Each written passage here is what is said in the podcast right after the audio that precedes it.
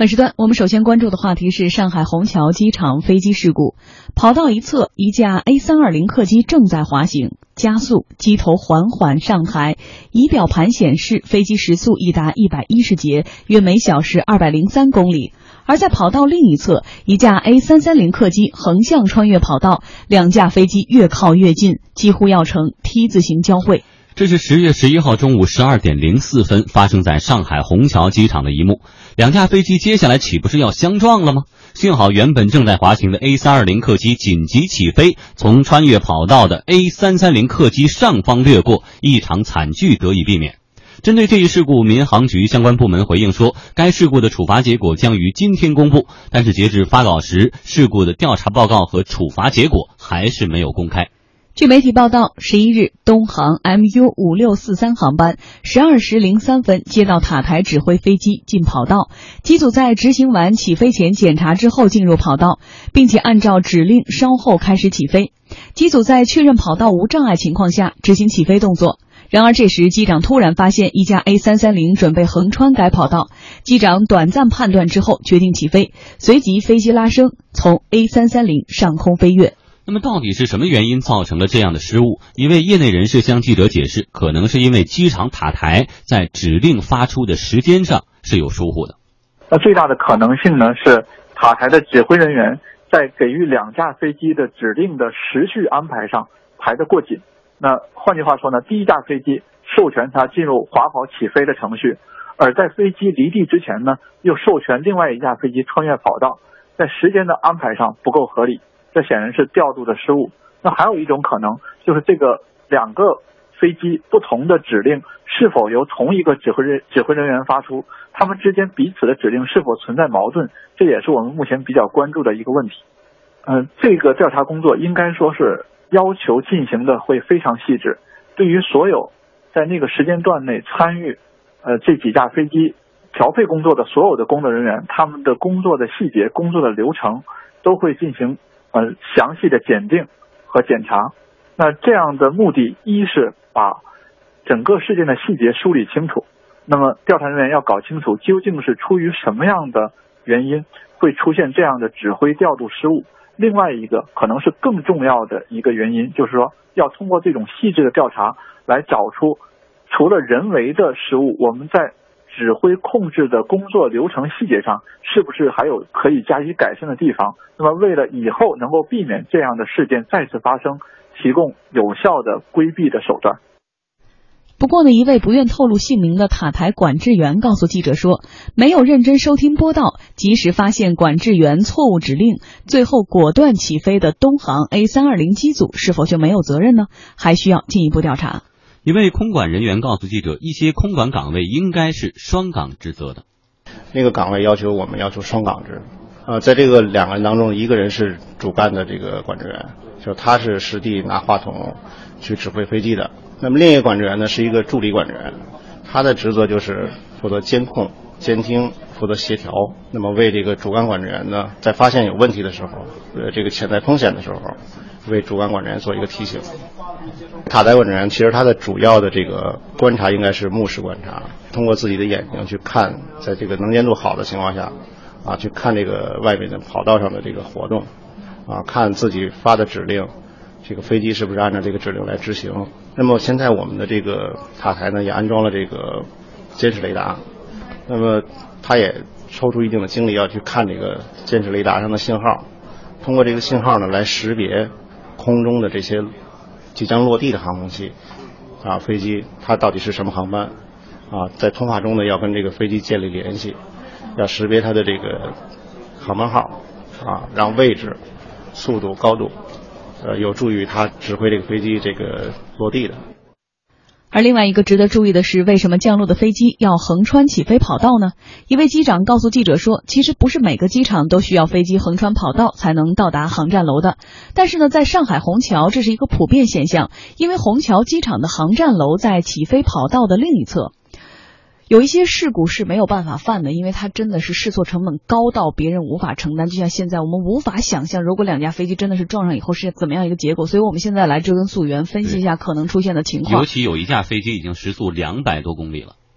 对，而且就是我们经常讲这个飞机起飞和降落的时候是最危险的，对吧？起飞的时候大概三到五分钟，啊，降落的时候三到五，可能大家觉得这个落地了可能就安全了。之前有个电视剧叫《落地请开手机》，啊，什么的意思呢？就是说感觉落了地了就一切都平安了。但其实这个案例告诉我们，你真正落了地之后，只是直到你走下飞机。然后那刻才算是真正的平安落地，可以给家人报个平安了。那这个事件的话，呃，最近媒体报的是比较多的啊，很多的很多的责任呢，现在都都安在这个航空管制员的身上，觉得他们的责任心是不够的啊。但是我觉得这个事情呢，还凸显出很多新的问题，比如说呃，虹桥机场的内部的这种设计的问题，因为它毕竟是一个去虹桥机场都知道，那个机场现在比较小，毕竟在市区，呃，然后呢，它的设计方面确实有很多这种不足，就是你飞机降落之后要横穿一个跑然后才能到航站楼，然后才能把乘客呃摆渡下去。这样的话呢，我觉得就是确实是存在很多问题。另外，我觉得，呃，核心的问题呢，还是我们的管制员，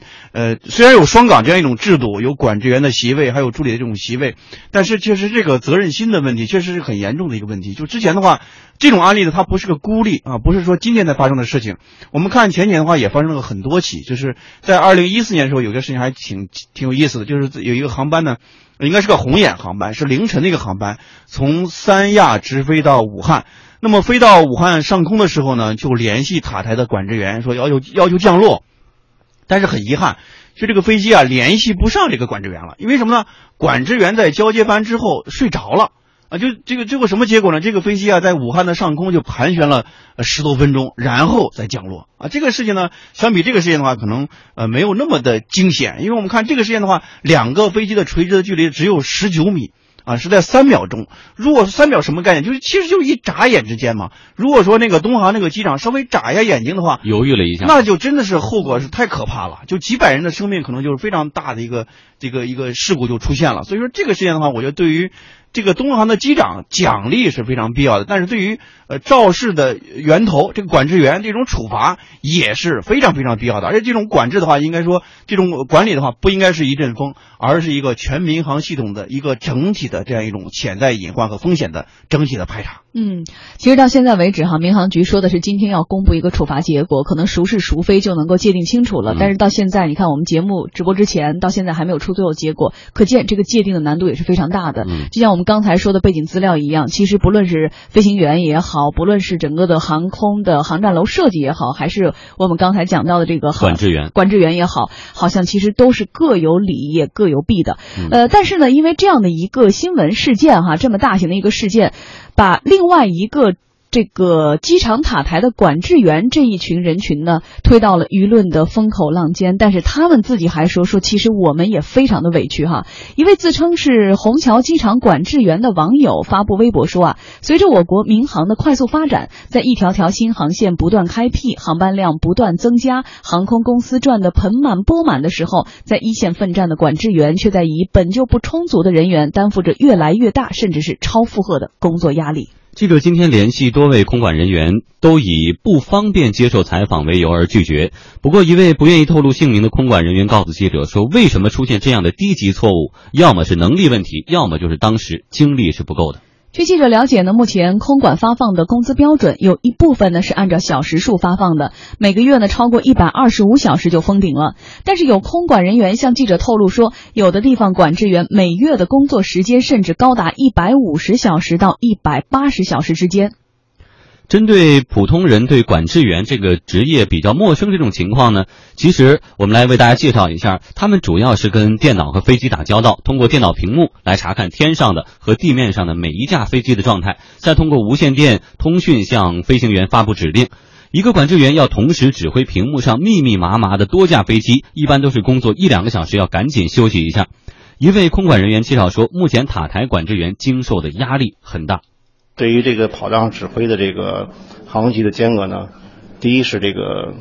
尾流间隔，第二呢就是说它的这种航路的间隔。管制员每天指挥要做的事情就是为这些航空器之间配备这些这个规定的安全的间隔。那么现在我们的跑道呢是既有落地飞机，也有起飞飞机。那么在这种情况下呢，可能管制员这个指挥的难度就加大了。我们要在两个落地飞机之间一个合适的间隔去判断是不是能够起飞一个飞机，这就是管制员每天要做的，要通过间隔判断要去计算。因为空中的飞机它这个运动过程中是一个动态的，啊，它的速度各方面都是有变化的。然后呢，还要按照这个规定的间隔标准去配备这样的一个安全间隔。塔台管制员在这个工作当中，他每天的这个承受的这个压力啊，主要来自于这个。以刚刚过去的十一黄金周为例啊，各地的空管保障量都有同比大幅增长。比如说，华北空管局就保障各类飞行四万四千六百四十七架，比去年同期增长了百分之十。首都机场高峰小时达一百零四架次，也就是每小时有一百零四架飞机可能要起落，呃，都需要空管员对着这个屏幕密密麻麻来发号施令。所以，其实随着我们成为了这个全球的这个机场的运载量达到了第二，从我们的经济体达到第二运。在量也达到第二之后，我们就看到了一个问题，之前是飞行员的问题，现在又达到了空管这个塔台操作人员的问题，疲劳，呃，过劳，怎么看现在这个？他们的工作状态，嗯，呃，有很多理由，也有很多这种借口。你像这种比较繁忙的、吞吐量比较大的机场的话，可能每天有几百架飞机这种起降啊、降落，那么可能最终的那个塔台的管理人员，